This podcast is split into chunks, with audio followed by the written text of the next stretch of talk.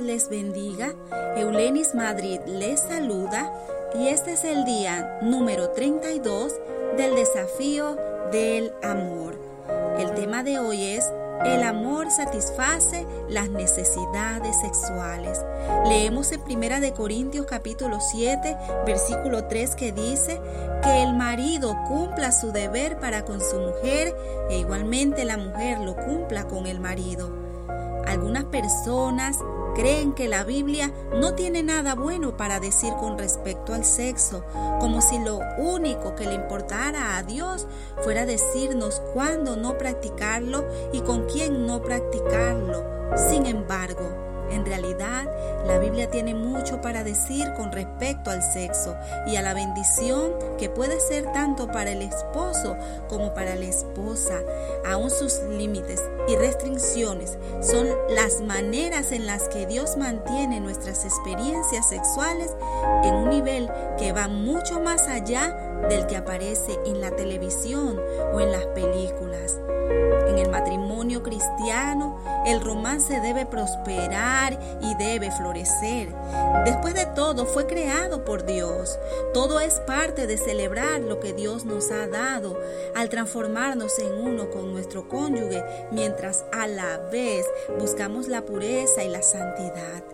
Ese deleita en nosotros cuando esto sucede. Por ejemplo, el cantar de los cantares, aunque a veces se malinterpreta como nada más que una alegoría sobre la pasión de Dios por su iglesia, es en realidad una hermosa historia de amor Describe los actos sexuales entre un esposo y una esposa con detalles poéticos, mostrando cómo responden el uno al otro.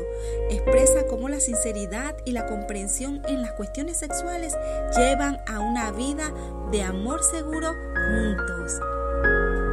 Es verdad que el sexo es solo un aspecto del matrimonio. Sin embargo, con el tiempo es probable que uno de ustedes valore su importancia más que el otro entonces la naturaleza de la unidad matrimonial entre ambos se verá amenazada y en peligro. Una vez más, el fundamento bíblico del matrimonio se expresó originalmente en la creación de Adán y Eva.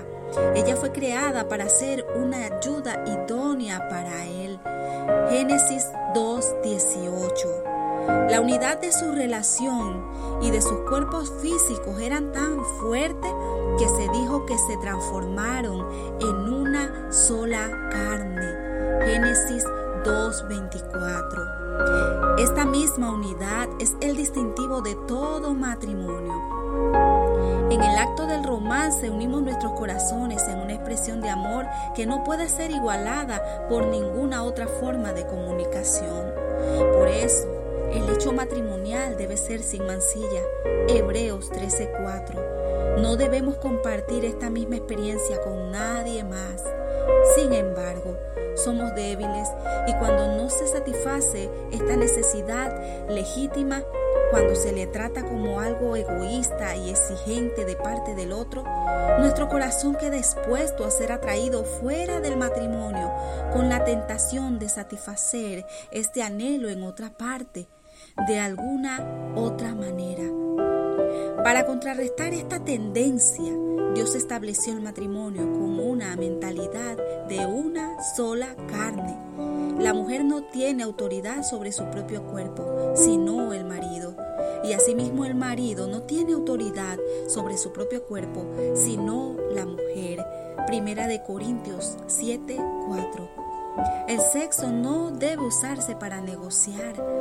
No es algo que Dios nos permite retener sin consecuencia, aunque sin duda puede abusarse de este marco diseñado por Dios. El matrimonio se trata de entregarnos mutuamente para satisfacer las necesidades del otro. El sexo es una oportunidad que Dios nos da para hacer esto. Así que no os privéis el uno del otro, advierte la Biblia, excepto de común acuerdo y por cierto tiempo, para dedicaros a la oración.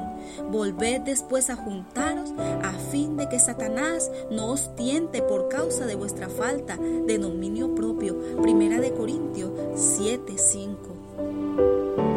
Eres la única persona llamada y designada por Dios para satisfacer las necesidades sexuales de tu cónyuge. Si permites que se cree una distancia entre ustedes en este ámbito, que se pierda el entusiasmo, estás tomando algo que le pertenece a tu cónyuge por derecho y en forma exclusiva, si le dejas saber a tu pareja por medio de palabras, acciones o inactividad que el sexo depende exclusivamente de tu deseo, le quitas el honor y el afecto que han sido establecidos según un mandato bíblico. No respetas la unidad de una sola carne, el matrimonio.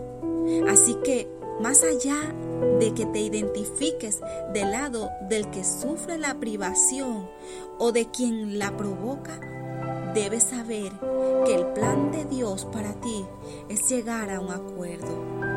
Pero también debes saber que no lograrás llegar a este punto con resentimientos, peleas ni exigencias. El amor es la única manera de restablecer la unión de afecto entre ustedes. Todas las cuestiones que esto supone, la paciencia, la amabilidad, el desinterés, la consideración, la protección, el honor, el perdón, cumplirán un rol en la renovación de tu intimidad sexual. Cuando el amor de Cristo es el fundamento de tu matrimonio, la intensidad de la amistad y de la relación sexual entre ustedes puede disfrutarse a un nivel que este mundo no conoce. Dios ha declarado por precio habéis sido comprados. Primera de Corintios 6:20. Puso los ojos en ti e hizo todo lo posible para atraerte y para que lo desearas. Ahora es tu turno de pagar el precio de amor para ganar el corazón de tu cónyuge. Cuando lo hagas, disfrutará del puro deleite que fluye cuando el sexo se practica por las razones adecuadas. Y como si fuera poco, también tendrás la oportunidad de glorificar a Dios en tu cuerpo. Primera de Corintios 6:20. Qué hermoso. Bendiciones.